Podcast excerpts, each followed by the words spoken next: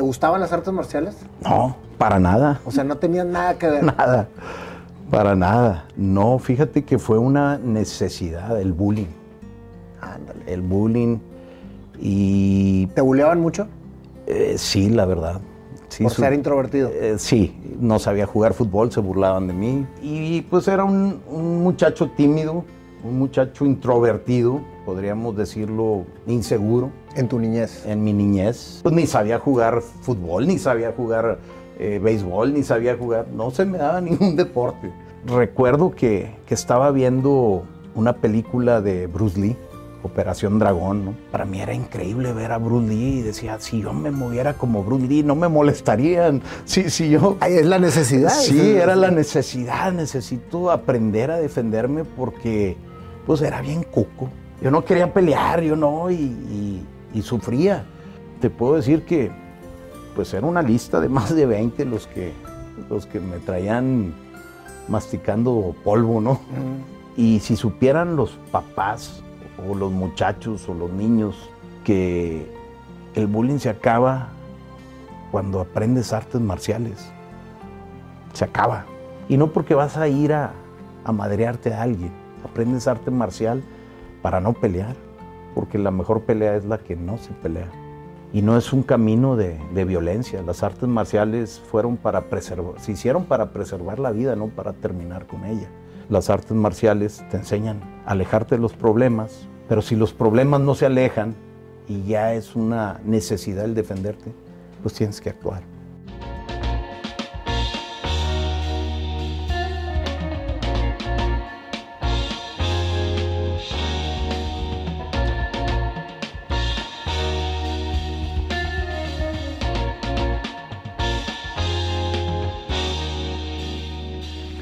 Julio, un placer tenerte en este programa con nosotros. Gracias, un honor para mí, te repito, estar aquí y más en tu casa.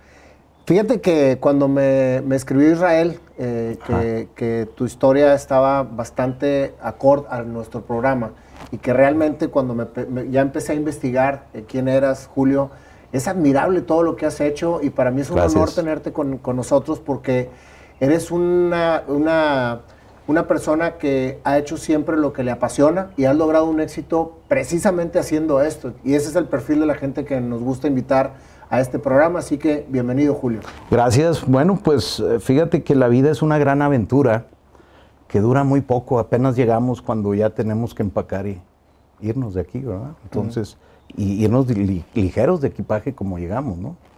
Entonces, eh, creo que debemos de aprovechar cada momento porque cada momento es distinto, cada momento tiene un toque, un detalle y los pequeños detalles hacen grande la vida, ¿no? Platícame, Julio, desde tu infancia. A mí me gusta empezar desde la niñez porque Wow. ahí es donde conecta todo. Bueno, pues... ¿Eres de aquí de Monterrey? Sí, claro, soy regio. Eh, mi padre eh, era chilango, pero pues él decía que era capitalino, ¿verdad? Porque eh, marcaba o denotaba que había una diferencia entre el chilango y el capitalino, ¿no? Este, y mi madre era de Chihuahua. Eh, pero yo nací aquí. Eh, fui el pilón de cuatro hermanos, tengo dos hermanas y dos hermanos. Y bueno, ya como fui el pilonazo, ya como que pesqué cansado a los, a los viejones, ¿no? Este, y pues era un, un muchacho tímido, un muchacho introvertido, eh, podríamos decirlo inseguro En tu niñez. en mi niñez, exacto. Eh, todos en la colonia, recuerdo que salían a jugar fútbol y eran pues, más vaguillos que uno. Yo era muy de mi casa y pues ni sabía jugar fútbol, ni sabía jugar eh, béisbol, ni sabía jugar, no se me daba ningún deporte.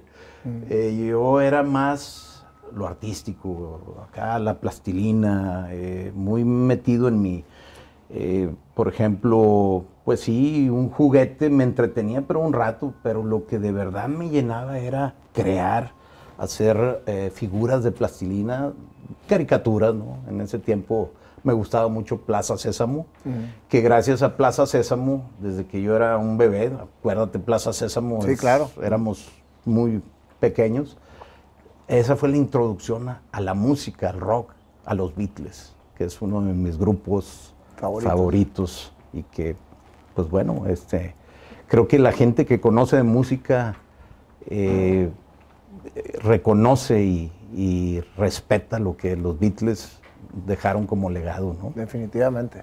De hecho, eh, le digo a mi esposa, antes de morir, quisiera, bien, trágico, ¿no? Quisiera ir a un concierto de Paul McCartney. Ojalá. ¿No te ha tocado verlo? No me ha tocado, no me ha mm. tocado. He estado en muchos conciertos porque, como te dije previamente, soy un rockero.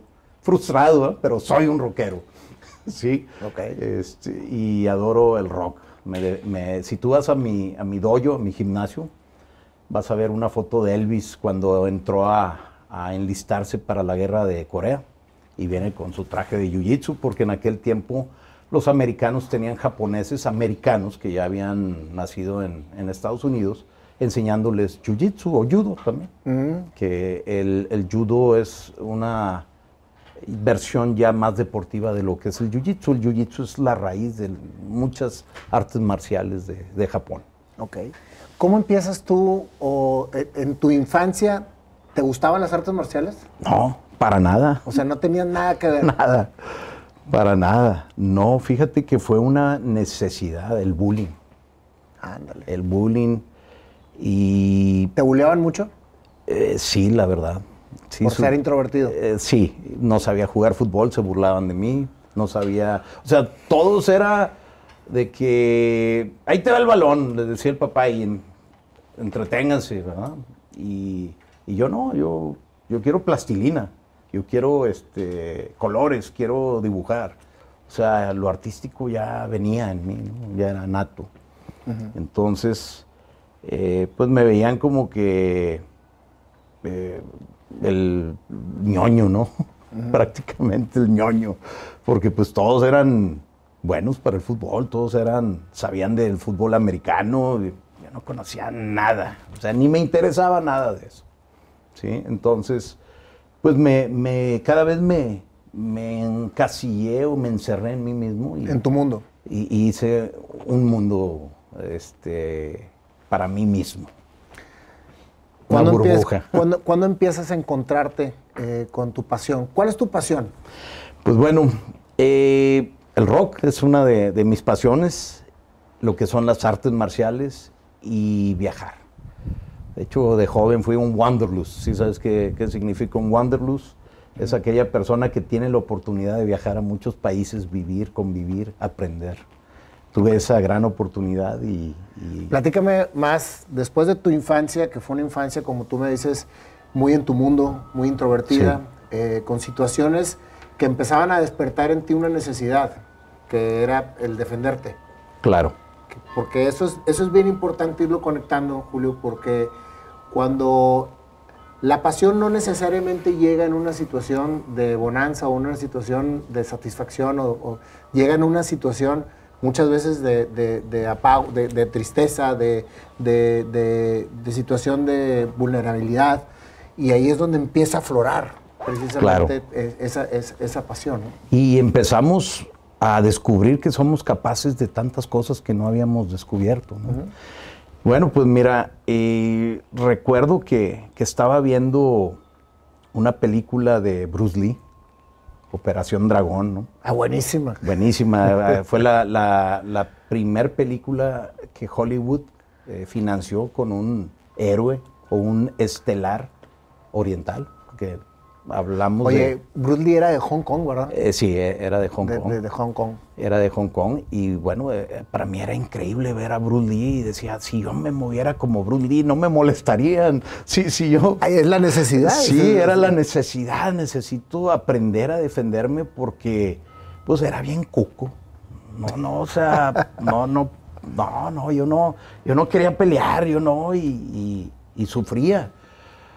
Yo una de mis películas favoritas es Karate Kid porque yo viví eso y sé lo que era el bullying. Entonces, para mí, ahorita que está de moda Cobra Kai. Buenísima. No, hombre, no sabes, las lágrimas de repente, buenísima, ¿verdad? Eh, de repente aquí una lagrimilla suelto uno al ver esa, esa serie porque eh, mi maestro, mi primer maestro en artes marciales fue japonés Entonces yo, ¿Cuándo empiezas? O sea, empiezas a ver la película de... de- Sí, de- de bueno, empiezan a, a molestarme, ¿no? Y no tenías cómo defenderme. Entonces, imagínate, mis hermanos eran bien peleoneros, bien bronqueros. No, Y no. tú eras el menor. Y yo era el menor y yo, no, ¿cómo este no pelea mis hermanos así? ¿Cómo puede ser que nosotros pues somos buenos para los trancazos y, y este, y, y es muchacho no, no, no se defiende, no, no pega ni estampillas. Entonces, pues no, yo era muy tranquilo, tímido. Este, como era el pilón, pues ya como que ya no te ponen tanta atención, ¿no? Y pues mis hermanos practicaron en algún tiempo karate, pero bueno, no, no, no llegaron a, a destacar eh, como lo hice yo profesionalmente. Y, era ese, ¿cómo decirte? Esa eh, partecita que yo necesitaba tener, o sea, meterme en ese mundo para poder sentirme bien y, poder salir de ese mundo que, que- que yo hacía, esa coraza, no, no burbuja, coraza, porque era un escudo para defenderme, ¿no? De, entonces, pues yo veía a Bruce Lee, veía cómo estaba marcado. Tú sabes que Bruce Lee tiene un cuerpo, un, un récord Guinness por el cuerpo tan definido. Casi No nadie sabía. ha logrado esa definición de tan perfecta y, y- y tan, tan increíble. Bruce Lee era una persona fuera de, de lo normal, eh, eh, era un fenómeno prácticamente, ¿no? Entonces, eh, yo decía, si yo pudiera moverme como Bruce Lee, No, no me molestaría. no me molestaría, ¿no? Entonces tengo que aprender el arte de, de la pelea, ¿no?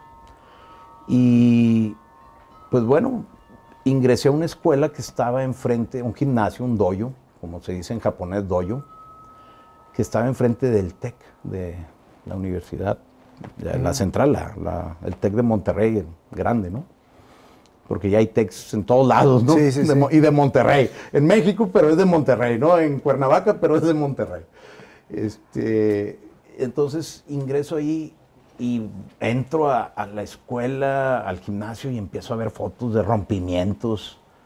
Y al fondo veo a, a mi maestro sentado, el sensei Sa- Saburo Kanamori, sentado así muy serio, como, como buen japonés, muy enigmático, muy, muy, muy a la usanza tradicional, ¿no? Son, son gente de, de muy poca sonrisa, ¿no? Sí. Por- porque es su temperamento y su, su educación, su cultura, ¿no? Gente muy honorable, muy seria. ¿no? Entonces llego y, y yo así, wow, o sea, me impresionó. ¿Qué edad tenías, Julio? Tenía 10 años. De hecho, acababan de asesinar a John Lennon. Lo re- relaciono mucho porque estaba el boom de que ah, asesinaron a John Lennon, que fue pues una tragedia, ¿no? Ahorita que somos rockeros no, nos duele, ¿no? Imagínate John Lennon si todavía estuviera, qué tanto No, aportaría, ¿no? Este, y bueno, y, y llego y, y bueno, no, pues es que, pues sí, quiero aprender karate porque pues es una necesidad, no tanto un gusto, ¿no? Y, pues imagínate, yo no estaba acostumbrado a hacer ningún deporte, entonces es más difícil, porque si tú ya traes una base de un deporte, pues va a ser más sencillo, ¿no? Ya tienes algo de disciplina, ya tienes un seguimiento, entonces yo no, yo no tenía nada de eso. Y lo que menos quería era pegar, ¿no? Entonces fue una necesidad, la necesidad de defenderme. Eh, te puedo decir que pues era una lista de más de 20 los que, los que me traían masticando polvo, ¿no? Entonces, eh, ¿Cómo se da eso comúnmente en la gente y viven un terror interno? eh, Es horrible. no afrontarlo. eh? Eh, es horrible.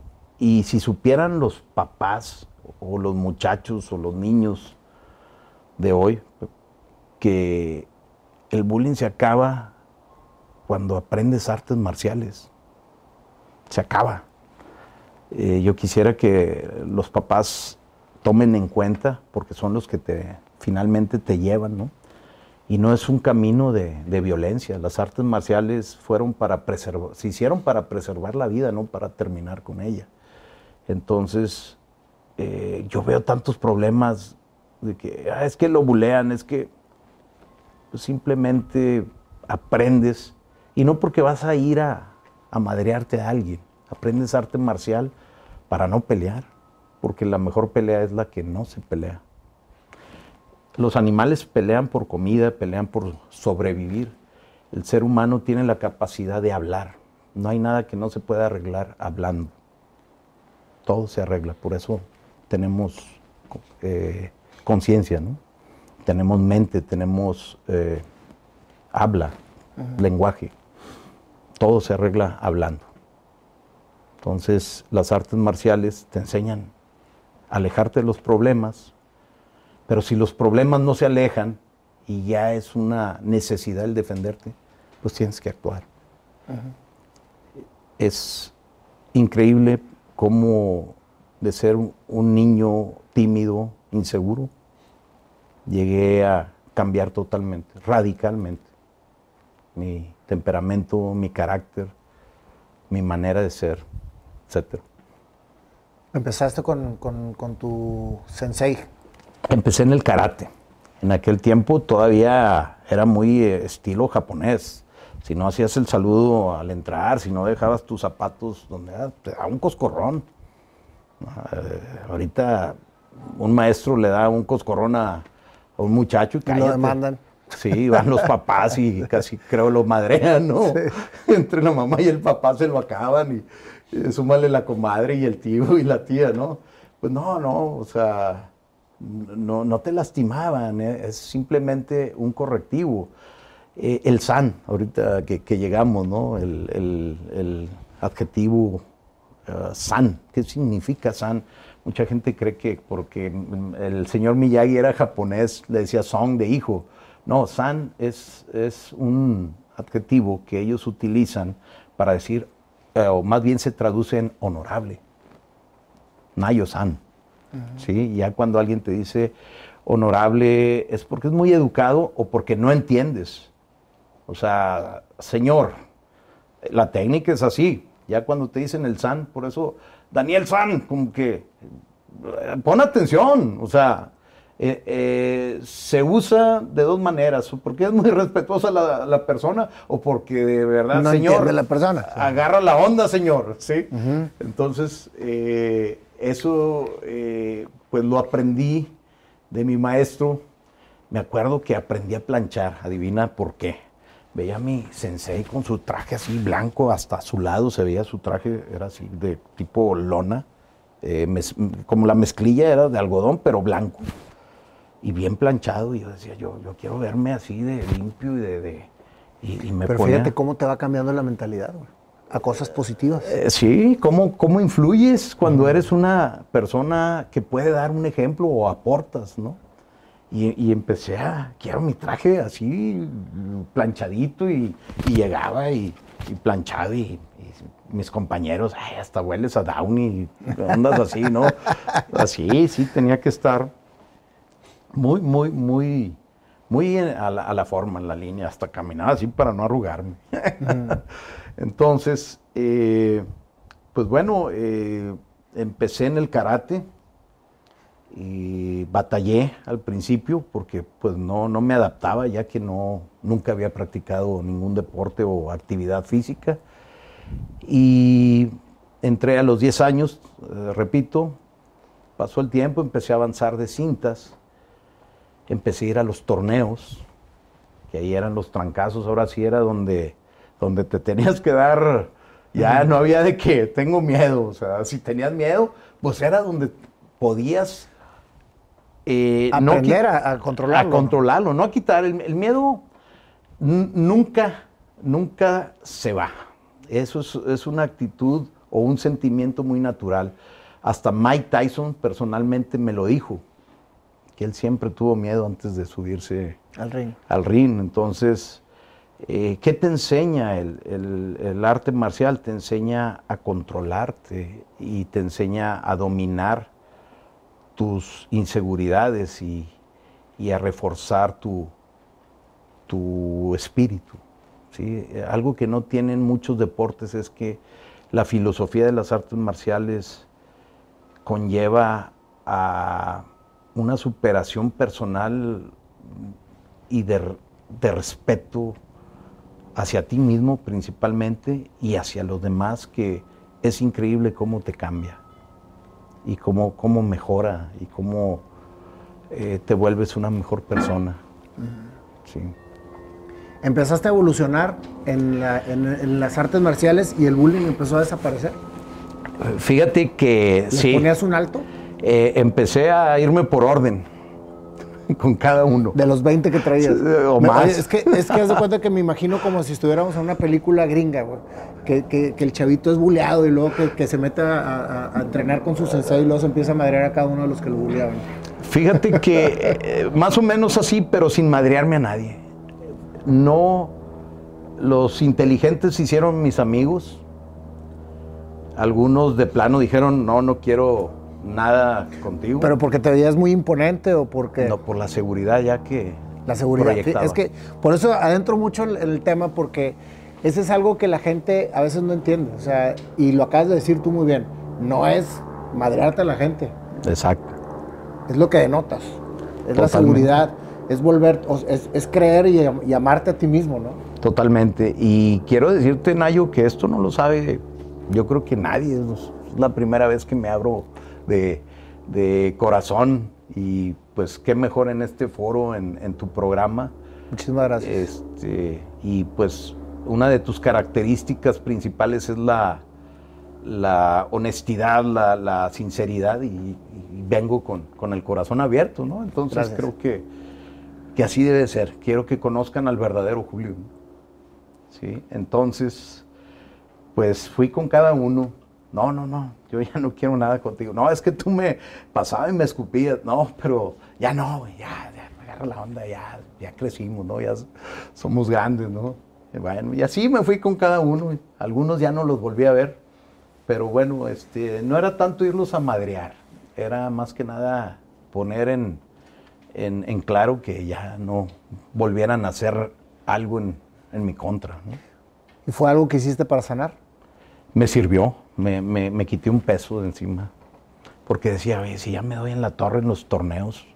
Porque yo desde, como era grandote, mi maestro me metía en, adultos cuando yo era casi un niño. Pero es que estás grandote y me tenía que dar. No me madreaban por mi altura, no me llegaban las patadas a la cara, gracias a, Dios, pero todo, tú ya puedes ir a, pelear en, en, categoría de adulto. Pues canijo, apenas estoy entrando en la adolescencia y ya me metían a pelear en adulto. Entonces decía, ya me doy en la madre con, con señores, con gente, porque cuando estás chavo ves señora a todos los más grandes que tú, ¿no? Entonces los ves ya señores, ¿no? Y no son tan señores, son, son adultos, pero bueno, uno está más chico y los ve muy, muy, muy diferente a, lo que es uno, ¿no? En, en esos momentos. Entonces dije, pues ya me doy en la torre, he sentido trancazos de verdad. ¿Qué me van a hacer? Entonces es hora de arreglar cuentas, ajustar. ¿Por qué crees que la gente bulea, Julio? ¿Qué crees que tengan en común todos los buleadores? Yo creo que tienen. La, raíz está en, en el núcleo familiar. Decía Octavio Paz que si tú naciste en una familia unida, si tus padres te dieron amor, eres una persona bendecida por Dios. Y, sí lo creo, porque la familia es la, el núcleo de la sociedad, es lo que debe siempre eh, coexistir para que un niño en su madurez llegue a ser una persona próspera y exitosa. Entonces, el bullying es un reflejo de qué tan mal está en su casa la situación. Entonces, eh, creo que desde ahí viene, ¿sí? ¿Cómo yo le voy a permitir a mi hijo que sea así o que haga cosas incorrectas cuando no está bien hacer eso? ¿Por qué vas a ir a abusar de, una persona que tiene pues menos atributos o capacidades que tú? ¿Qué te da el derecho de hacerlo? Entonces, eh, muchas veces es un coraje, porque esas personas son maltratadas, son bulliadas, ¿sí? Y eso los hace desquitarse con los demás. Creo que el origen está en la familia, en los padres, en, en, lo que es lo que se vive intramuros, ¿no? En cada hogar, en cada casa. Importante lo que dices porque creo que una familia sin amor o una familia que educa gente que bulea es por lo que reciben en su casa. O sea, si, si tú como padre te refieres a tus hijos de una manera déspota, de una manera eh, denigrante, ellos van a, van a hacer lo mismo hacia afuera y van a, y van a tratar de denigrar y van a tratar de tratar a las personas así, por, por, la misma inseguridad que le damos nosotros a los hijos como padres. Por eso es bien importante la figura paterna y materna en el sentido del crecimiento del, del, de los hijos para crear... Es que es un balance. Es un balance, para crear gente que sea en su comunidad eh, bien comportada. Claro. Decía mi madre, mi madre era una mujer muy, muy creyente. Yo era su consentido porque era el chiquito, el, pilón. Y le decía, oye mamá, los niños maltratados, los niños abusados, ¿crees que se puedan curar o aliviar alguna vez en su vida, que puedan hacer una vida normal? Y ella decía que, que todo con amor se curaba. No voy a olvidar esas palabras porque me, me llegaron mucho y dijo, todo con amor, hijo, se arregla, todo. Entonces, wow, o sea, mi madre siempre fue el, toque o el lado suave. Y mi padre era un general, me traía en friega. Yo creo que decía, no quiero que este se me haga como los otros, que eran bronqueros y eran traviesos y, desmadrosos, ¿no? Entonces, eh, pues allí no había democracia era dictadura con mi padre, ¿no? O sea, pero eso me ayudó a, forjar mi carácter, porque eh, fíjate que a pesar de que no había una buena relación con mi padre, chocábamos mucho porque soy el hijo más parecido a él. Saqué su genialidad, eh, digo, eh, modestia aparte, ¿verdad? Pero pues yo nací con el don de, saber dibujar. No soy el mejor del mundo, pero hago este, esculturas, eh, te voy a enseñar cosas que he hecho de, eh, de arte plástico, ¿no? Entonces, esa genialidad, mi padre siempre estaba inventando eh, cosas nuevas para su negocio, siempre estaba creando, se daba cuenta de las necesidades de sus, sus, clientes y ese era su secreto de éxito. Mi padre fue un hombre muy exitoso en sus negocios y, esa era la, yo veía que ese era el secreto de él, o sea, saber cómo llegarle a la gente y es lo que veo en tu programa. Tú, estás llegando a quien debes de llegar y como debes de llegar. Por eso estás innovando un concepto y te felicito. Eh, Gracias, Julio. Entonces, pero pues era muy disciplinado, era muy, tenía un carácter muy, muy fuerte, de hecho perdía el control a veces de que se enojaba, ¿no? No se podía caer un vaso en, con agua en, la mesa a la hora de comer porque era como que le estabas pisando un, un eggy, ¿no? Entonces, ¡ah! No, cállate, pues. Pero dentro de lo que cabe, él siempre nos dio un ejemplo de trabajo, de, de honestidad, de honradez y trabajaba muy duro. Él tenía un lado muy humano, muy... porque siempre estaba haciendo favores que no le pedían y yo le decía, no hagas favores que no te pidan, porque la gente no te los va a agradecer.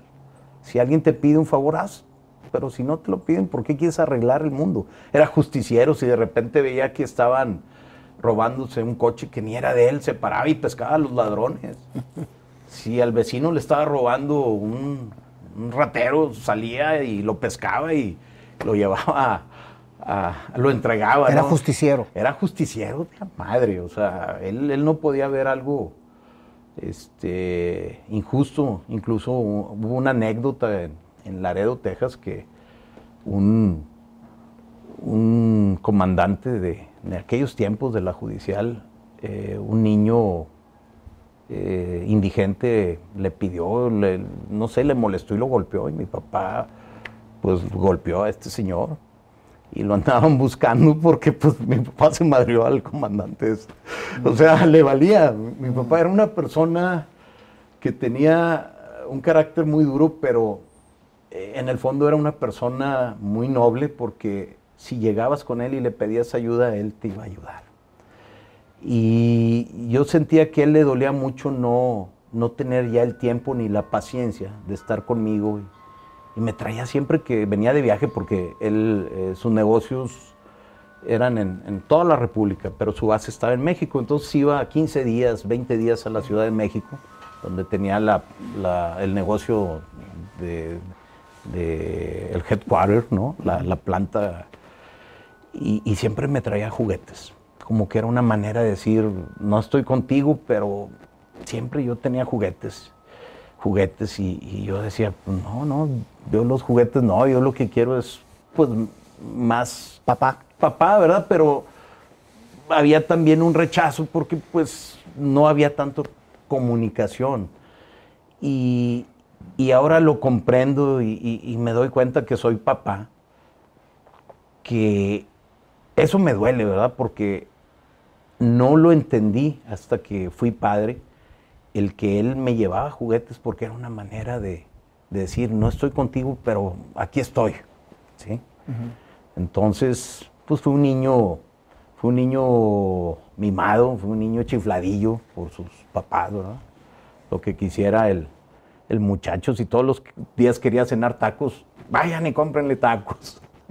Sí, o sea, eh, ya cuando yo nací, ya mi papá pues ya, ya había alcanzado el éxito en su carrera, en su negocio, ¿no? Entonces no me tocaron los, los tiempos duros que mis hermanos sí vivieron, ¿no? Pero fíjate que en ese trayecto, mi papá siempre fue una persona muy alegre, fue una persona que, que todo el mundo quería, o sea, era muy agradable, era muy simpático y, y también era muy peleonero, siempre se andaba, decía mi madre, ya deja de estar educando a la gente en la calle, porque si venías en contra te aventaba el carro, es que para que se vaya eh, en el carril que es, pues no puedes, no acabas, ¿verdad? Dice un dicho que si te le pones a aventar piedras a todos los perros que te ladran, no vas a acabar nunca, ¿no? Jamás. Entonces, Sales, sales de tu situación del bullying, encuentras las artes marciales, eh, tu madre te va enfocando el camino en el sentido de tu seguridad, por lo que más o menos me has contado. Eh, pues más que nada me apoyó. La- el camino de la seguridad me la dio mm, el arte marcial. ¿Cómo fuiste evolucionando en el arte marcial? Bueno, pues mira, eh, llega un momento en que mi maestro Saburo Sensei, que era japonés, de repente se despidió, no se, ni se despidió, desapareció, ya, ya no, ya el, el sensei, el sensei Saburo ya no, ya no va a venir. ¿Cómo? No, ya no. ¿Cuántos años tenías ya? Yo tenía ya, estaba entrando ya en la, la pubertad, ya era adolescentón. ¿no? ¿Y cuántos años tenías ya, en, en el, más bien en el, tem- en el tema de la práctica? De, del Eh, no, pues ya, ya era cinta verde, ya tenía unos cuatro o cinco años. Ya, sí, tendría unos 14 años, más o menos. Y de repente, yo me acuerdo que llegaban los compañeros y le decían, oiga maestro, vio la película de Chuck Norris, vio las películas de Jackie Chan. Y el maestro nomás como que, sí, está bien. Y en una de esas, recuerdo que eh, llegó con su kimono, ka- karategi, que es, lo correcto, porque el kimono pues es, el- es la usanza ya más formal, ¿no? El, el karategi es, es la, la ropa de trabajo o los pants antiguos de, de los japoneses. Este, mucha gente cree que el karategi es hecho para el karate, ¿no? El traje, el tipo kimono, así grueso, es hecho para trabajo, ya sea pintar tu casa, eh, carpintería o ir a- a- al campo o ir a correr. Era, era la usanza antigua. Antigua. Entonces, eh, mi maestro le, le hablaban acerca de películas y él nomás le seguía. Pero bueno, llega un día con su, con su traje sucio y decía, no, no pude mandar, hablaba así el español, no pude mandar eh, traje lavar. Oh, y preocupado yo estaba ahí, me acuerdo, llegué temprano y puso ahí el, traje. Pero bueno, tengo otro, dice, tengo otro, voy, voy a usar otro, dice. Decía, Julio, no puede decir Julio, Julio me decía. Tengo otro Julio, como lavar después, no problema. Entonces, este, yo me acuerdo que, que, en ese tiempo acaba de estrenar mi mamá secadora y lavadora y secadora. Y agarro el quimón, y me lo llevo. Y le digo a la, a la muchacha, eh, ténmelo rápido porque mañana tengo que dejarlo en el mismo lugar. Y ya la muchacha lo lava, lo plancha, lo deja y se lo dejo ahí donde él lo dejó. Oh, qué problema al día siguiente. Qué problema con kimono no lavado, dice. No, lavado. Y pues los japoneses son muy limpios, son, son muy, muy así, este, muy en forma, ¿no? Con su imagen, con, con su manera de ser y más la limpieza para ellos es, es, algo que es una actitud generalizada, ¿no? Que debe de ser para todo el mundo, ¿no? Y, y veo como, esto está como limpio, dice. Julio, ¿lavó usted? No, pues yo no, sensei, pero fue la muchacha, oh, Julio. Y me acuerdo que, gracias, me dice. Al día siguiente recuerdo que me, trajo un jueguito como de lapicitos y, borradores, así de... Pues yo, yo, estaba más chiquito, era un niño todavía, todavía no se había ido el, sensei. Cuando él se va antes de irse, antes de irse, que él ya se va eh, parcialmente, yo notaba eso que te digo de las películas que le hablaban de Chuck Norris, y él no, no le valía, ¿no? Pero una vez me dijo, Julio, vio Karate Kid. Y le dije, sí, bueno, esa es la única película que me ha gustado, porque eso es karate, eso es verdadero karate. Y eso es lo que de verdad se debe de enseñar, el karate es eso. Entonces no voy a olvidar eso, porque me tocó, nos tocó la época de Karate Kid, los gimnasios se llenaron de, adeptos, ¿no? Entonces... si con Cobra Kai ya quiero... Ya, quiero ya, bueno, va, por ahí. Eh, se va y no, no, lo vuelvo a ver en, muchos años. Este, y entra mi maestro, mi nuevo maestro y sensei, que todavía lo sigo viendo y, fue quien me forjó más mi carácter, Oscar Garza, que es un oftalmólogo muy exitoso. Siempre fue un ejemplo de estudio. Él decía, no, maestro, no, decían los compañeros, es que voy a presentar yo estoy estudiando medicina y sigo viniendo a entrenar y medicina, eso es una carrera que de verdad te acapara el tiempo. Y aquí estoy. Entonces, él no toleraba que dijeras, es que tengo que estudiar. O por ejemplo, él no toleraba que las mamás, no, voy a sacar a mi hijo porque salió mal en la escuela. Esa, eh, esa era una actitud muy tonta, porque quítale eh, las uh, ganas de salir a la calle o el permiso de salir. Quítale el que no vea televisión, que en aquellos tiempos no, no había juegos. Juegos que ahorita las mamás quieren que salgan los niños, no tanto que estén en, su casa, ¿no? Antes no, antes la raza era vaguilla, ¿no? Y, y, pues, no, no, decía, no les quiten la disciplina, quítenles lo que a ellos les divierte, el esparcimiento, pero la disciplina, el arte marcial es parte de la educación, siempre debe de ir de la mano. Y fue cuando entendí el por qué Estados Unidos y los países potencia siempre la educación la acompañan con el deporte. No debe ser el deporte una manera de diversión para la gente de bajos recursos. O sea, el deporte debe de ser en general una actitud que deben de tener todos los países, una manera de, educar al mundo, ¿no?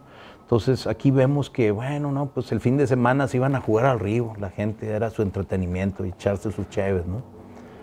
Y qué triste que, que sea así, porque tú ves un coach en Estados Unidos y le va muy bien. ¿Y por qué aquí un coach no le puede ir bien? Si está fomentando un, deporte, una actividad del cual va a mejorar tu salud y tiene mucho que ver con tu educación. En este momento, Nayo, y hago, me salgo un poquito de, de, de lo que estamos hablando, es preocupante cuánta gente, cuántos niños de bajos recursos no están teniendo acceso a televisión, a la educación por televisión o por Zoom, porque no tienen ni siquiera para una televisión quizá o para un, eh, una tablet. O sea, imagínate, y es un llamado para nuestros políticos, por favor, ahora que vienen las elecciones, tomen en cuenta que, ok, el, tema más delicado es la salud, porque bueno, el COVID está matando, ¿no? Nos está matando. Pero también esto va a reflejarse o va a proyectarse de una manera negativa si no se hace algo, si no se trabaja en qué están haciendo los jóvenes, los niños, si no tienen acceso a la educación. ¿Te imaginas qué, qué, qué negativo es el panorama? Sí, sí, sí. Y qué triste. Nosotros no lo percibimos porque quizás no lo estamos viviendo. Pero como dijo la Madre Teresa de Calcuta, cuando le patrocinaron un, una fundación, una casa muy grande, vieja en la India, allá en Calcuta, y le dijeron, bueno, pues esta casa era de no sé quién, de Mombaten, de, del duque o de alguien de la realeza, ¿no? Este, y se la vamos a dejar para que aquí tenga a la gente, la asista y todos los huérfanos, la gente necesitada que usted tiene. Pero madre, le gustaría que aunque sea en su cuarto le pongamos agua caliente. Y dice la madre Teresa, no, mijo, déjalo así, porque para entender la necesidad de los pobres hay que vivirla. Entonces, para entender esto que te digo, Nayo, también hay que vivirlo. Y creo que lo percibo, porque no, no lo estoy viviendo, pero lo percibo. Y entonces generas una introspectiva de preocupación y dices, ah, caray, pues en lugar de avanzar, nuestro país va a ir en retroceso. Y no nomás nuestro país, muchos países. Claro, definitivamente. Pero bueno, retomando el tema, ¿en qué nos quedamos? En que ya, ya es, tú encuentras al, siguiente sensei. Ah, el sensei Oscar Garza. Ah, él, este, tenía un carácter muy fuerte, eh, chaparrito él, pero poderosísimo. A donde íbamos le tenían miedo. E, e, era eh, y él se quedó con el doyo él, se quedó como ya sensei en jefe. ¿sí? Entonces eh, empiezo a entrenar y me empieza a, sacar, me potencializa. Me hace un competidor y me llega a ser campeón nacional. O sea, me empieza a hacer... De karate. De karate. Eh, en la escuela no me iba muy bien, porque eh, era disléxico, imagínate, confundía, especialmente en las ciencias exactas, tenía un grave problema porque confundía los números. Mm. Entonces, con dislexia. Eh, era, era muy difícil para mí, no me iba bien y yo quería estar en el doyo porque pues estar en mi casa era que mi papá me regañara porque no sacaba buenas calificaciones. Era un mal estudiante. ¿Tú crees que el deporte vino a contrarrestar un poco el tema del bloqueo que tenías con tu papá? O sea, ¿encontraste en tu sensei, por ejemplo, eh, esa figura paterna que a lo mejor no estaba en tu casa fortalecida? Por lo que me dices que tu papá era, un poquito, eh, o sea, que, te tenía muy al margen, ¿no? No, no, era un buen, dilo como es, era un buen. este, no, pues eh, sí, la verdad sí. Sí, mi, mi, mi sensei era como, como era joven, era más bien como mi hermano mayor. Lo quería, era mi ídolo, lo quiero mucho todavía, siempre recibo buenos consejos de él, le mando un saludo. Fíjate qué importante es cuando uno tiene esa falta en casa. Ajá. el agarrarte de gente que realmente te lleve por buen camino, güey. Porque así como tú agarraste el deporte, agarraste las artes marciales, agarraste a tu sensei, hay gente que se va por otro lado y que son malas compañías, vicios, situaciones que te vayan a hacer tropezar en tu vida. Y es esa, ese camino tan delgado lo que hace que se abra una historia completamente diferente de una misma persona. Así o sea, si tú escoges esto por el lado positivo, por el lado deportivo, por el lado eh, eh, incluso espiritual, así te vas por las malas compañías. Y eso nos pasa a todas las edades y nos pasa en todos los sentidos, Julio. Claro. Porque uno cuando tiene presión como adulto, cuando estás estresado, las salidas que tú este, buscas para poder tener un poco de tranquilidad en tanto estrés que se mueve a tu alrededor, muchas veces son salidas falsas.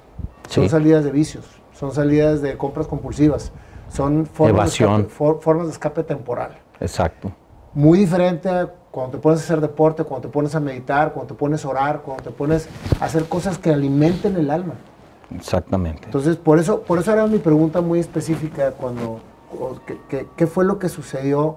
Porque todo lo que me estás platicando, está haciendo una transformación. Sí. O sea, fue, fue, fue llevándote una transformación como ser humano. De un chavito buleado, inseguro, eh, introvertido, a, un competidor, a un campeón nacional, a un karateca, eh, a un... todo eso va transformando a la persona porque agarraste un camino de vida. Claro. Y, fíjate que las amistades influyen mucho, porque cuando eres adolescente es cuando defines tu, carácter o te vas para, para el camino del trabajo, de, de, esforzarte, de estudiar, o te vas para la vagancia, para la, para la hueva, ¿no? Como decimos vulgarmente. Este, y es la edad más, más vulnerable del ser humano. Y si no tienes a esa edad alguien que te que sea tu mentor o que sea una figura de autoridad, te puedes ir por muy, muy mal, mal camino. ¿sí? Entonces, doy gracias a Dios por, por la vida que me dio y por las personas que, que influyeron en ser lo que soy, en lo que he logrado. Y las amistades, ese es un factor eh, muy importante recuerdo que pues en, ese tiempo, eh, pues toda la raza le gustaba echarse las cheves. El chupirul. Sí, ¿no? Y cheve. Para sentirse acá y fumar, ¿no? Sentirse. Somos jóvenes, ¿no? Estamos eh, en, la edad de la plenitud, de que podemos hacer todo y nos vale todo, ¿no? Y no, yo no pensaba así. No te miento, Nayo, tenía que a veces estaba en aquel tiempo de moda con la película La Bamba, ¿te acuerdas? Sí, claro. Era Richie Zambora. Sí, era, no, era no, no, no, no este Lou Diamond no, Richie Zambora era el, de Bon Jovi. El, de Bon Jovi, sí. Lou, Diamond Philip era el, que hizo La Bamba y Los Lobos. Sí. Richie Valens. Richie Valens, que, que fue ah. un predecesor de, Elvis. Sí, pero la, película de La Bamba era la historia de Richie de Valens. Richie Valens. Por eso es Richie Zambora, no era Richie Valens. no estaba tan errado. Sí, no, no, por, ahí, pero pues la, musicalizó Los Lobos, que es un grupazo, y la hizo Lou Diamond Philip, que también era un actorazo de ese tiempo. Entonces se puso de moda la cerveza Corona, ¿te acuerdas? Que, le, sí. que era la cerveza que menos se tomaba aquí en Monterrey. Y la ibas al Spring Break en la isla y todo era de Corona, ¿no? el Spot Mackenzie, el Bull Terry ese inglés tan bonito que, que... De hecho, nosotros tuvimos un eh, criadero de perros Bulldog inglés. Nos gustaba la línea...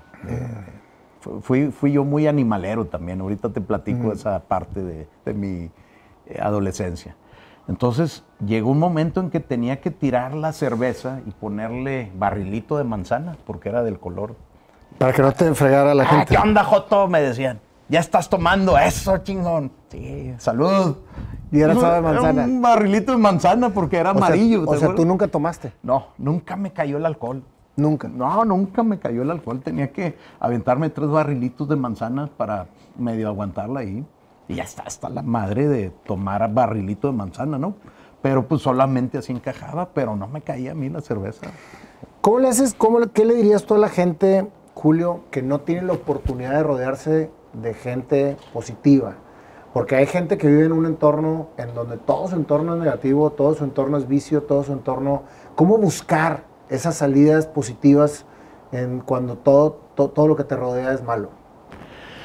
Híjole, es una buena pregunta, pero eh, es una frase bíblica, el que, el que busca encuentra. Yo creo que tienes que luchar, tienes que tener la iniciativa y el valor de decir, esto me hace daño, esto no me hace daño, esto me hace bien incluso. Pero es, es tan complicado, Nayo, porque, repito y volvemos y vuelvo a insistir, la familia es la base, la familia es lo que te fortifica, la familia... Yo te voy a decir algo y es un, un pensamiento muy mío. Un hombre puede alcanzar el éxito del mundo, puede ser famosísimo, millonarísimo incluso. Y si no tiene familia, no tiene nada. Y un hombre que fue exitoso, que tuvo fama, que conquistó el mundo y pierde todo de la noche a la mañana, pero tiene a su familia. Perdió muy poco o quizá no perdió nada. Y eso es como yo lo veo. La familia es... Te voy a poner un ejemplo que uno de mis maestros me decía, Julio, mira, un lápiz, si tú lo agarras, se rompe. Ahora, si agarras un chorro de lápices, trata de romperlos, no puedes, ¿verdad? Eso es la familia. Entonces, es una analogía que, que, que, aplica, ¿no? Y, y entendí que que la familia es lo más importante. Tengo una encantadora esposa que si la conocieras, la vas a querer entrevistar a ella y a su gemela porque tienen el don de gente, son, son increíblemente desmadrosas y botanas, ¿no? no, no un día espero que, coincidamos y las conozcas y, créeme, las vas a querer entrevistar, ¿eh?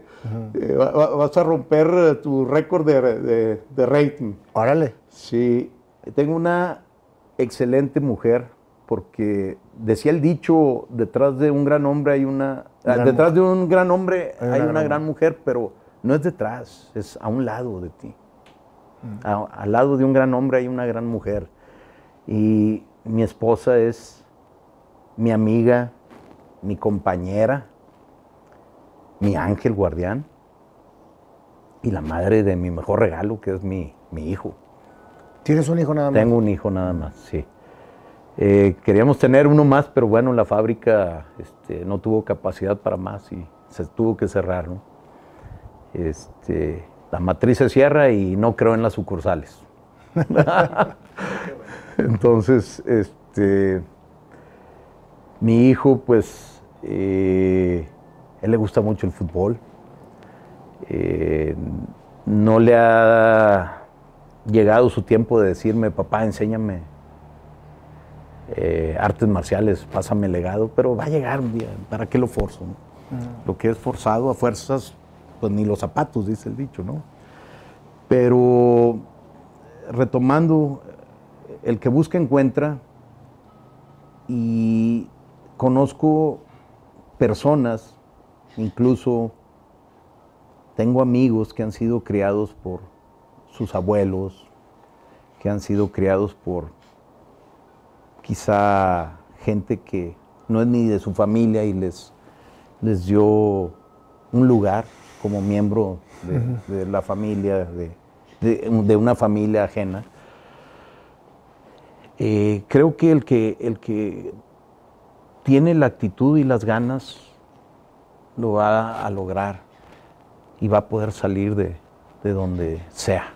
¿Sí? Siempre hay una salida, siempre hay un camino.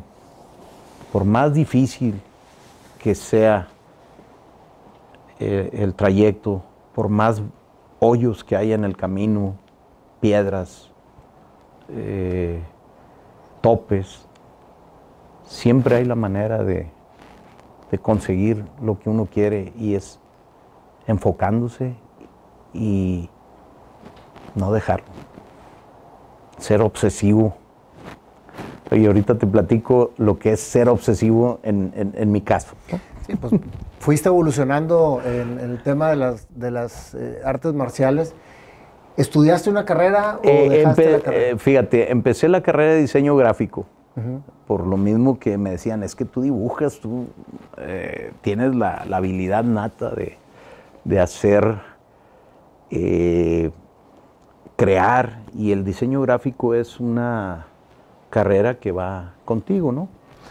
Entonces, eh, empecé en la carrera de diseño gráfico, después me fui a Europa, por eso te digo, hablo italiano, aprendí este, portugués. ¿Y cómo, te ¿Para qué te, cómo te fuiste? Eh, primero, lo esencial era aprender inglés, que eso debe ser ya parte de, ya, no se cuenta, ¿no? O sea, el inglés es, el idioma del... universal. sí, universal, del mundo, etcétera. Precisamente una anécdota que me pasó muy simpática en Tailandia. Estaba en una mesa y estaba un chileno y luego estaba un alemán y estaba un chino y estaba yo y estaba un australiano. Y no, es que ahora el mandarín es lo que viene. Y el otro, no, es que los latinos somos los que vamos a hablar. Jennifer López, J. Lo está, decía. Eh, y luego el otro decía, y todos defendían su punto de vista. Y el australiano dijo, déjense de tonterías. El inglés es la llave del mundo, baboso. Y sí es cierto, el inglés sigue siendo, a donde vayas, Mayo, el inglés este, eh, es lo que se habla para poderse comunicar. ¿Pero te fuiste a estudiar entonces? Me fui a estudiar a Londres. ¿Inglés? Eh, sí, me fui y, me decía mi padre, ya estábamos hablando que ya era un adolescente rumbo a la adultez, ¿no? Tendría unos 18, no, 19, 20 años por ahí. Ya iba por ahí. Ya estaba bien encaminado en, mis artes marciales, que, ahorita regresamos, ¿no? Pero estamos hablando de, me voy a, a, Europa, estamos hablando de, lo que estudié, me voy a Europa, eh, a Londres, mi papá me decía, todos mis hermanos se habían ido a Estados Unidos, una hermana se fue a Canadá, decía, ¿a qué vas? ¿A qué vas? ¿A qué quieres ir a, Inglaterra, mano? Pues, era, era chilango mi jefa. ¿A qué quieres ir a Inglaterra, mano? Pues no, no, no, papá, pues es que Estados Unidos, pues aquí está dos horas, ¿no? no, no, no, no, no, me dice. No, tú lo que quieres ir es a conocer la casa de Paul McCartney, de John Lennon. Porque eres súper bitlero. Sí, pues sí, papá, pues, créeme que en ese tiempo yo era, yo tenía una banda acá sordeadona porque donde viera mi papá que tenía un bajo guardado ahí escondido. Ah, eres bajista. Eh, pues intenté porque era, era muy arriesgado que, que supiera mi padre que yo andaba de rockero. Porque una vez vio un amigo que traía un arete Dijo, no hombre, mano, donde te ve a ti con un arete, te pongo el otro y te maquillo y te saco a la calle, me decía.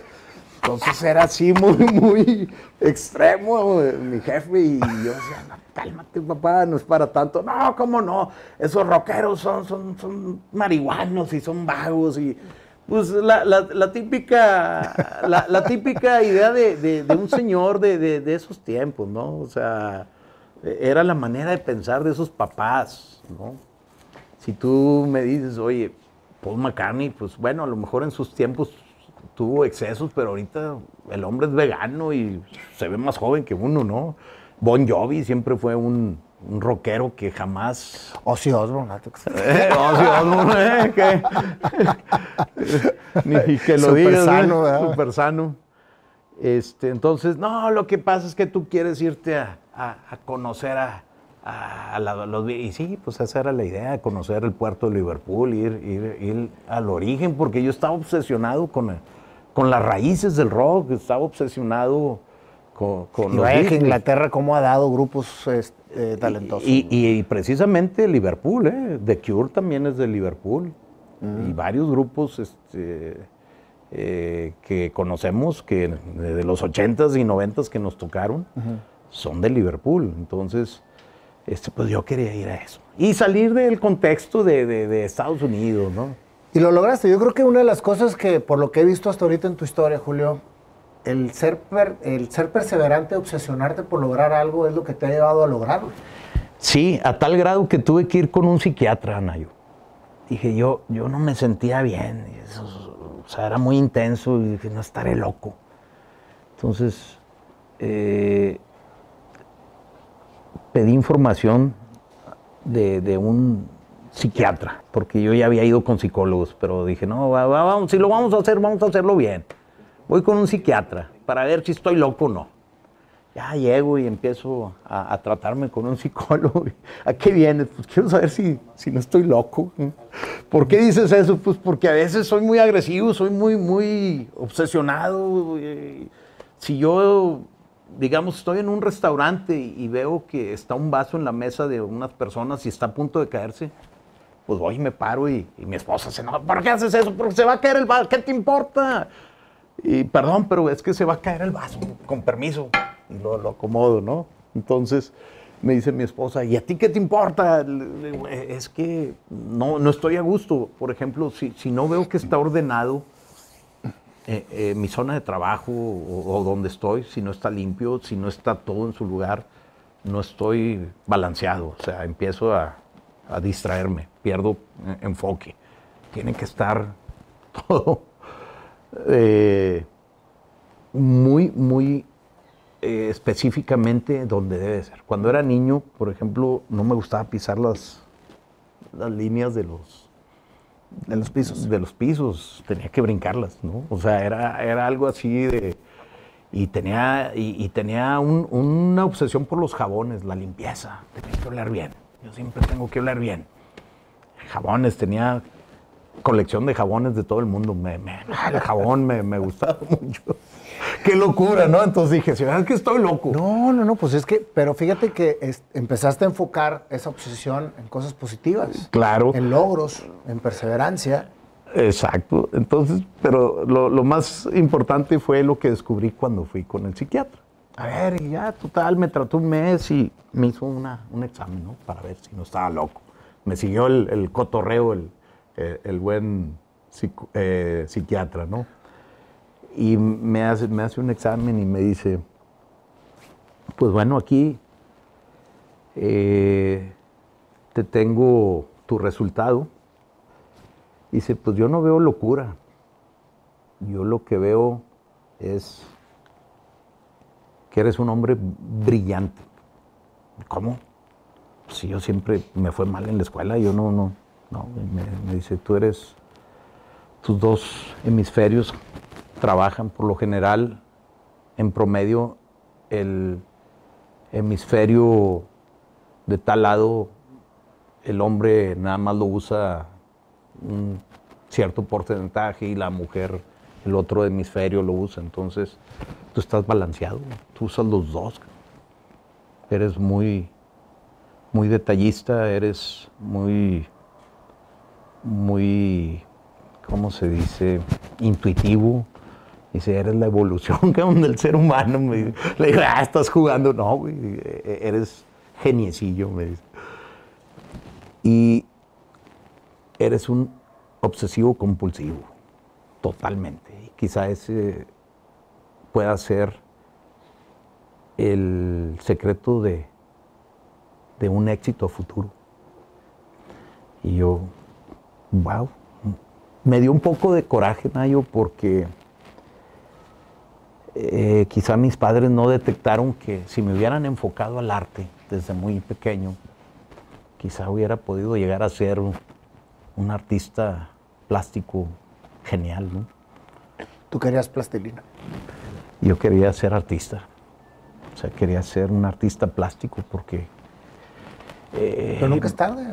y, este, y me dio un poco de coraje porque siento que mis padres pudieron haberme enfocado en ello. Pero retomemos lo que es cómo llegué a ser presidente del Consejo Mundial de Boxeo y Muay Thai, del CMB, mi acercamiento a la familia Sulaimán, que bueno, don José Sulaimán es el señor boxeo, un ícono de, de lo que representa el deporte de los puños, el pugilato, ¿no? o el pugilato, como se dice en español. Este, y bueno, fui, fui trascendiendo en, lo que es el karate hasta que llegaron la, la época de los noventas. Cuando te fuiste a estudiar a Londres, ¿dejaste el karate por un rato? Eh, no, ahí, ahí ya estaba dejando el karate porque ya estaba empezando a incursionar en el boxeo tailandés.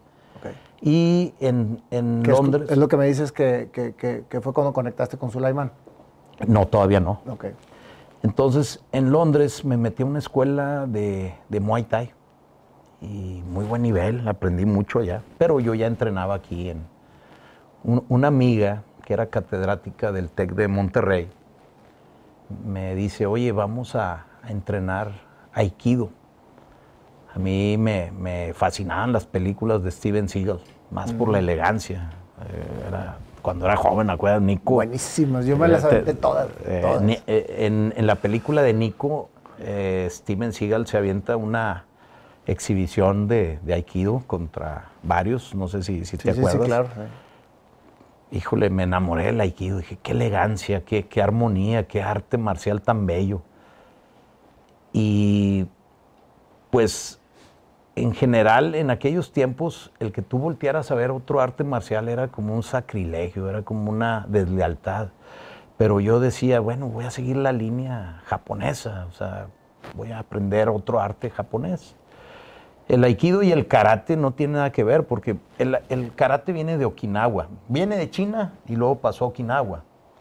El jiu-jitsu o el, aikido, que es eh, el aikido eh, viene del jiu-jitsu, pero de, una manera, se hizo de una manera más armónica, más suave, más utilizar la energía del atacante en su contra de una manera más suave. Aikido significa el arte de, la armonía en movimiento, ¿sí? de la energía en movimiento. Entonces, eh, los jitsus, los estilos de jitsu, o jiu-jitsu, tanjitsu, eh, bojitsu, que son de armas también, que son los estilos del samurái, vienen de, la India, pasaron por eh, Mongolia y llegaron a Japón. Entonces, son dos raíces muy diferentes el karate y el, y, el aikido, ¿no? Este, entonces, eh, el aikido, cuando veo la película de Nico, porque así se llamó Nico, ¿sí? me impresionó ver cómo se movía Steven Seagal. Dije, ah, yo quiero entrenar aquí donde habrá una escuela y no había escuela. Entonces una amiga me dice, yo encontré una. Y estaba ya por los condominios Constitución, en una calle así muy escondida, y era muy cerrado el grupo. Y era en un sótano, así muy, muy sencillo el gimnasio. Y bueno, pues recuerdo que empecé a practicar el aikido, dejé el karate por completo, sí, aunque esporádicamente iba todavía a karatear, pero me, empezó a latir, más la onda de, de aprender aikido. Y después de la clase de Aikido, el maestro sacaba unos colchoncitos que se ponía aquí en los brazos, se quitaban el kimono y se ponían unos shorts así como con unas letras árabes, decía yo. No, eran letras tailandesas. Jamás este, me hubiera imaginado que en Tailandia había un estilo tan poderoso y tan práctico y fácil de aprender. Oye, empecé a ver cómo, cómo pateaban con la espinilla. Nunca había visto un arte marcial. La mayoría de las artes marciales, o en sí todas las que son de stand-up, de pie, pues patean con el empeine, ¿no? Y yo recuerdo que cuando competía, siempre que pateaba, me lastimaba la articulación del tobillo. ¿Por qué? Porque pues era muy, muy, muy duro el golpe y, y proyectaba al tobillo, pero cuando veía que pateaban con la espinilla y como pum, pum, se oía, dije, ay, ¿cómo? yo pensé que el karate era eh, lo más poderoso que, porque eso te enseñan, cuando practicas cualquier arte marcial te enseñan que es lo mejor, ¿no? Y a veces no es así, lo mejor es aprender muchas cosas, ¿no? Y dije, wow, jamás en mi vida había visto este, una patada de esa magnitud a ver, quiero aprender. Y empecé y todo tieso porque pues el karate es rígido, ¿no? Y acá es relajación, patear tipo el fútbol, relajado, pum. y dije, qué sencillo, qué natural. Está acaratado. Y empecé a aprender a soltar mis brazos para boxear. El karate me ayudó porque la rapidez que generé en el karate la apliqué acá y me, ya cuando aprendí el estilo, se complementó, o sea, lo, hice de mejor forma y por eso trascendí en el, en el boxeo tailandés. hasta llegar a ser presidente.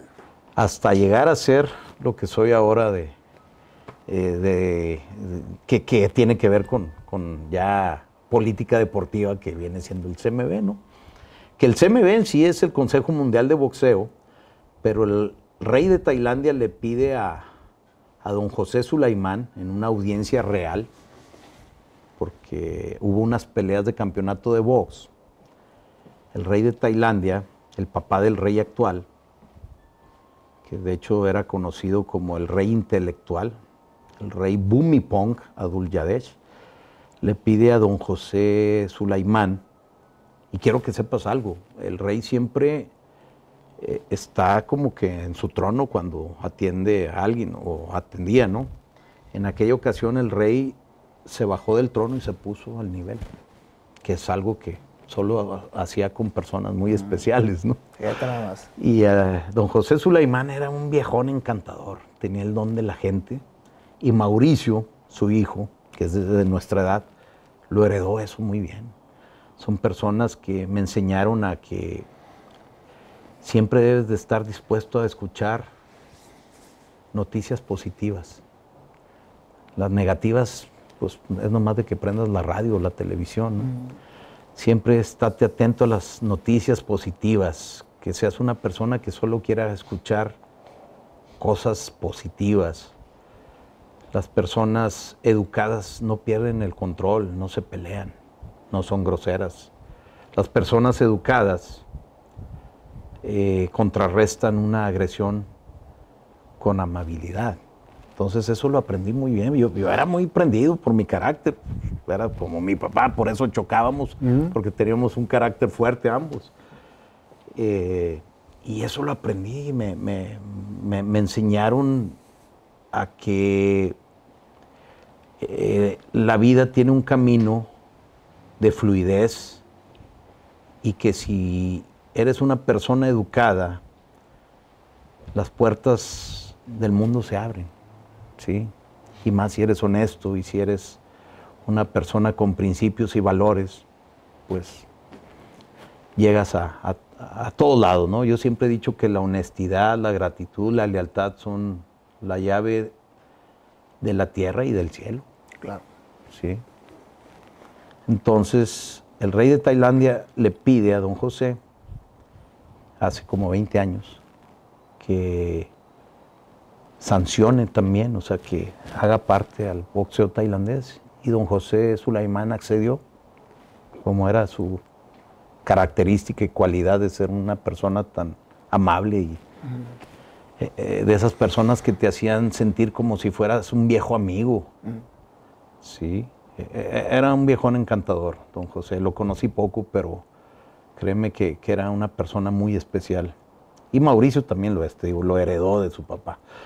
Entonces, eh, me invitan, me mandan llamar cuando llegan a México después de ese viaje. Y unos maestros le dicen, oiga, pues aquí el, uno de los que ha difundido el, Muay Thai a, nivel nacional es Julio Gamboa.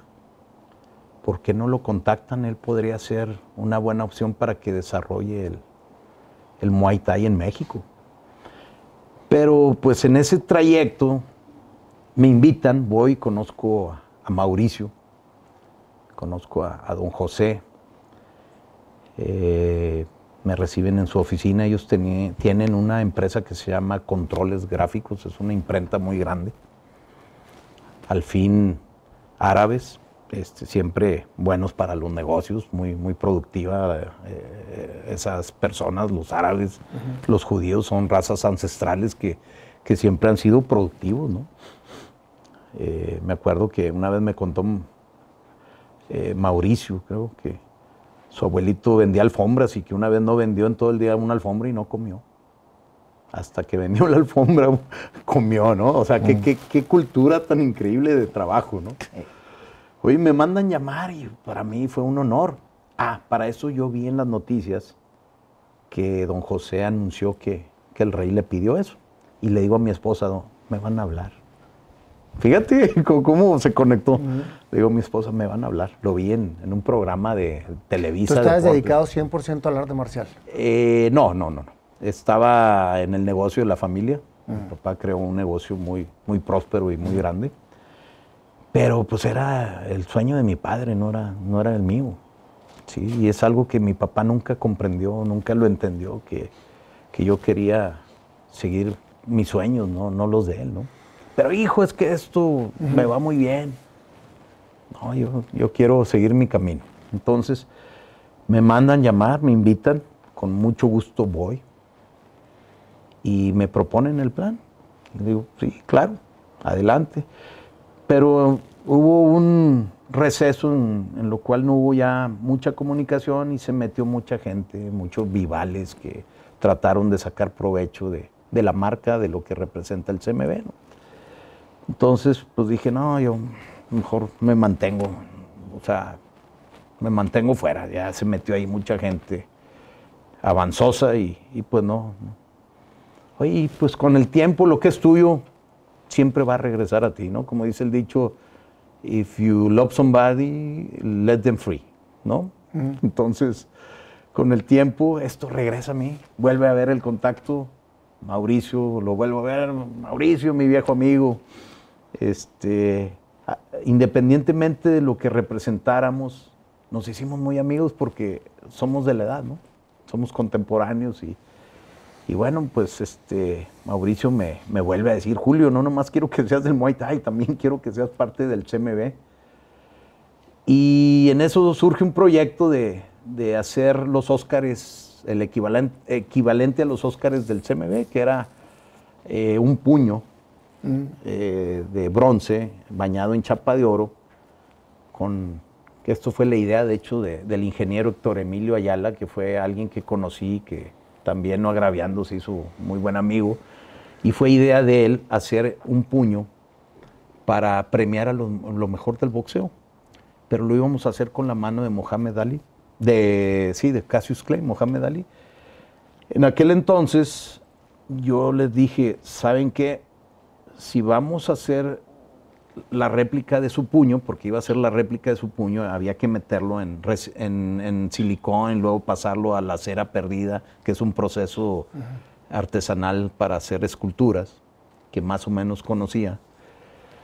Le dije, Mohamed Ali padece el mal del Parkinson, no creo que aguante 40 minutos este, con su mano.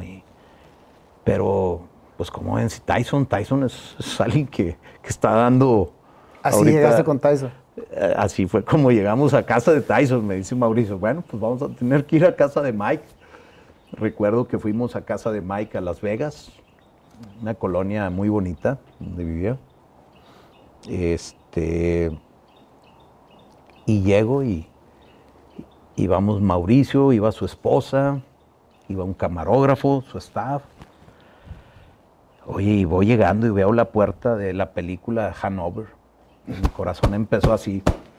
No puedo creer que estamos en casa de Mike Tyson. Oye, cuando abre la puerta, le dice Mauricio, My dear Mike, te presento a Julio. Y en eso veo a Tyson y, hola, mucho gusto. Bienvenidos, pasen. Muy educado, Mike. Muy, muy, este... Me dio la impresión de un, de un joven eh, inocentón, no es lo que decían que era un monstruo. No, todo lo contrario, ya que lo conocí, que lo traté, le veía el tatuaje. Cuando llego le digo, me dice, ¿cuánto se va a tardar? Me dice Mike, ahí en su casa. Y le digo, pues una hora, una hora. Ya sabes, son muy especiales a veces las celebridades. "Ah, Tranquilo, Mike, siéntate, güey, siéntate. Le digo, "Ma- Mauricio, entreténmelo, güey, porque nos vamos a tardar mínimo 40 minutos. Entonces, yo hice, eh, el procedimiento, poner el silicón en una especie de cubetita, a ver, dame tu mano derecha, Mike, meter la mano y que no, y agarrarle el brazo y que no se mueva. Entonces yo estaba de este lado hincado, incómodo ahí, con tal de que no moviera. Y Mauricio lo estaba, este, pues entreteniendo con una plática amena, ¿no? Y cuando yo lo tenía, pues así, así cerquita, ¿no? Lo veía, veía cómo hablaba. Y te das cuenta que, que fue un hombre que abusaron de él, que se aprovecharon de su, de su ingenuidad, de, su bondad, porque es, es, un hombre muy sensible. O sea, empecé a, a, a leerlo, a, analizarlo conforme hablaba. Y dije, no es lo que dicen que es, cómo la gente se le acercó para sacarle provecho. Y si vieras muy educado, nos atendió muy bien ahí en, su casa, estábamos en la sala de su casa, ahí estaba el piano de, ¿te acuerdas la película Hanover? Le pregunté por el tigre y me dice, no, ya no tengo tigres, es muy peligroso, tengo hijos chiquitos, tenía una, una niñita chiquita que ahorita ya es una señorita, su esposa, una de sus, su última esposa y la que con aún convive y sigue, casado, muy amable, la señora muy, muy sencilla, ahí en su cocina estábamos platicando y, a ver Mike, fírmame este, unos guantes y una foto. Y, y una de las cosas que la gente educada tiene es que cuando te vas de su casa, salen a despedirte y se quedan hasta que te vas. Y eso lo hizo Mike. Ahí me di cuenta que es una persona que se, se superó, ¿no? A pesar de todas sus carencias, de todo lo que sufrió. Pues bueno, fue, fue como, sucedió la, la experiencia o la, anécdota de ir a casa de, Mike Tyson. En el mundo del boxeo, pues eh, es, también el mundo del espectáculo, ¿no? Porque en el boxeo eh, conoces también artistas que van a las peleas, ¿no? Conocí a Denzel Washington, eh, un fan total del boxeo, este, muy amigo de Mauricio. Conocí a mucha gente de, del medio, de hecho tuve alumnos de Hollywood. Este, entonces te abre una visión de las cosas, ¿no? De, no, no, solo ser una persona que estás aquí en, tu zona de, confort o en, tu lugarcito, sino que tienes el potencial, y, y no nomás lo digo por mí, lo digo para que lo sepa todo el mundo, ¿no? que muchos ya lo saben, ¿verdad? Por eso han logrado el éxito. Todos tenemos esa chispa, ese entusiasmo. Entusiasmo viene del latín, eh, significa que Dios te habla en tu interior, eso es entusiasmo. ¿no?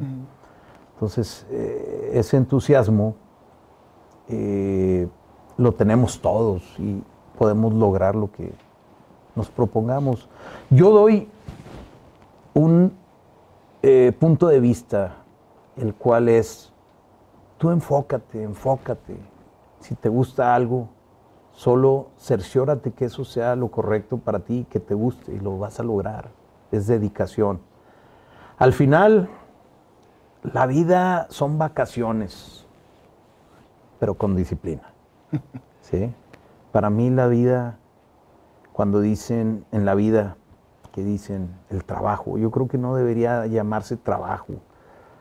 El trabajo, pues para mí no es trabajo. Yo no siento que yo trabaje. Yo siento que vivo, vivo unas vacaciones. Este, con disciplina. Con disciplina. Sí, porque sin disciplina no hay nada. Sin orden no hay nada. Sin límites no llegas.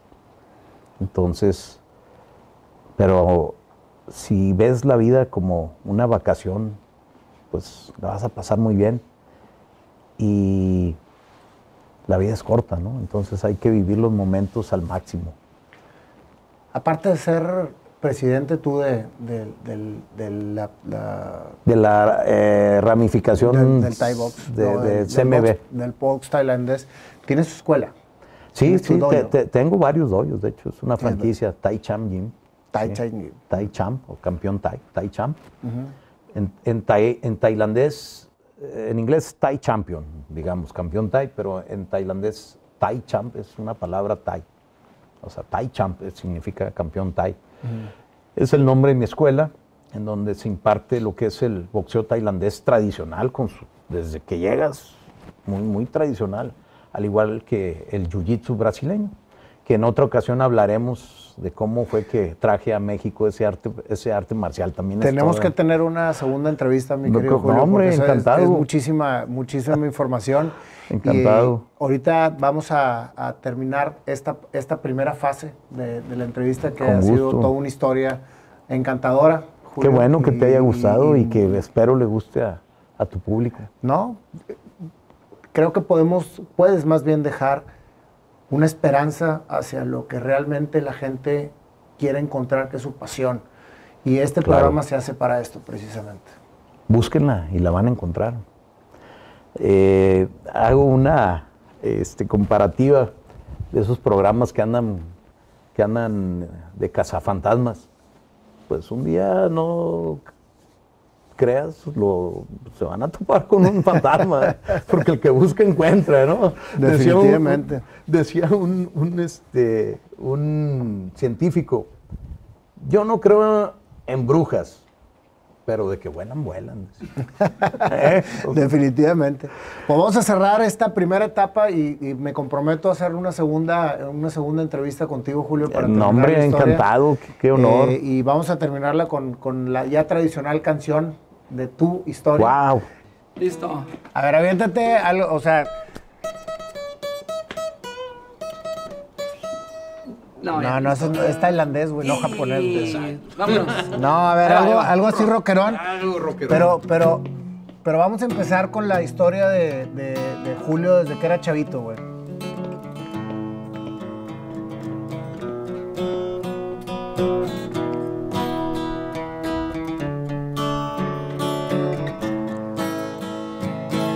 El menor de tres hermanos Cuatro. sí. pero empezaste, todavía no cerraba yo. No, ya. Algo más, algo más Eagles. Algo más ok. sí, sí, porque estaba muy, estaba muy. Okay. Oye, y acuérdate que no podemos, no podemos repetir la canción, todo tiene que salir inspirado la primera es vez. improvisación, ¿okay? algo que, que... Dale.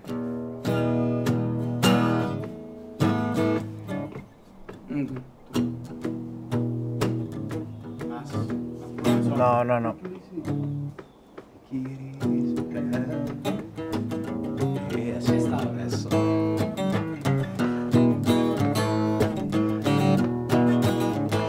Julio nació, el menor de cuatro hermanos, él fue.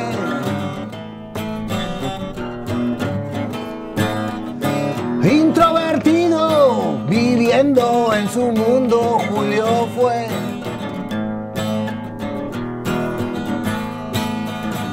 La raza lo él no entendía por qué, su temor incrementaba, pero era amado por su madre, dirigido por su padre.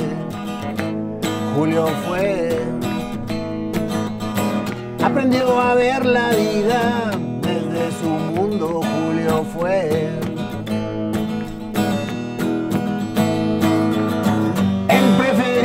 Plastilina que fútbol.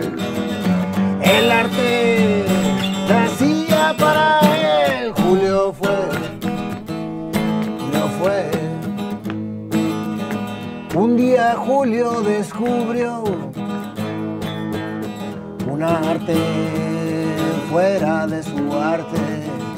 Era el arte marcial aprender a defenderse. La necesidad a Julio lo hizo entender. Disciplina, perseverancia, obsesión por sacar lo mejor de él. Julio aprendió con su sensei en el dojo fue a parar Empezó a aprender, empezó a comprender cómo la disciplina hacía un cambio en él. A cada uno de los que lo buleaban, fue cerrando el círculo y su paz afloraba. entendió que el arte marcial era para controlar y no pelear. Julio fue su inspiración. Lo logró. Nico, la película de Siga lo animó. Él creció, él cambió. Ahora no fue, ahora es una gran inspiración para la gente a su alrededor. Empezó a ayudar y empezó a entender la disciplina, la perseverancia, el atletismo lo hizo entender. En una persona fuerte lo convirtió y todo alrededor cambió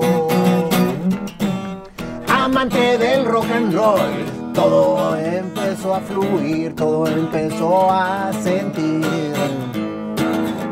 De karateca se fue a box tailandés. Esto ya no paró, Julio se convirtió en sensei, en profesor. La familia llegó su esposa lo encontró. En gran importancia esto se volvió. Ahora su chavo lo sigue. Aún no el arte marcial, pero algún día llegará. Julio ahora Es sensei. y una gran inspiración. Hasta Mike Tyson conoció. La mano en cera la volvió. Con mucha gente a su alrededor, Julio es una inspiración.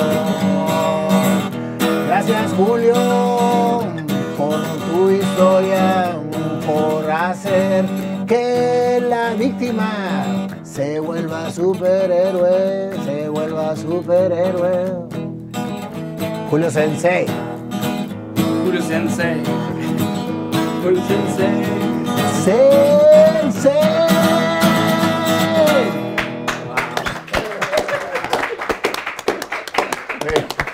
Esos ritmos que me pones, compadre. bárbaro. Pues acá también que le estaba avienta con muy buenas ideas. Estoy muy como... eh, fue muy conmovedor, estoy muy conmovedor. A ver, vamos a hacer la prueba otra vez del, Del corazón, la, prueba del corazón. Ah, Sí, soy, soy muy conmovido, la verdad. No tengo palabras. Este, muchas gracias, Nayo, Panda. Pues es la historia que tú me contaste, no, no inventé nada. No, hombre, Nayo, eh, híjole, qué, qué creatividad y, y es- estoy muy conmovido. La verdad, Muchas gracias. este, me llegó al corazón. Muchas gracias por tu no tiempo, voy a Julio. nunca esto.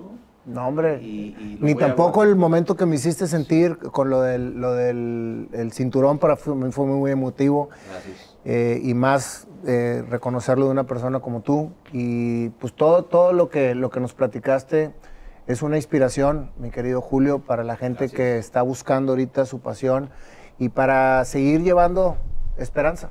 Porque si hacemos que, que el mundo viva de una manera más apegada a lo que viene a ser cada una de las personas, a lo que venimos a hacer, tendremos un mundo mucho mejor, de personas completamente eh, realizadas. Claro, y, y en armonía.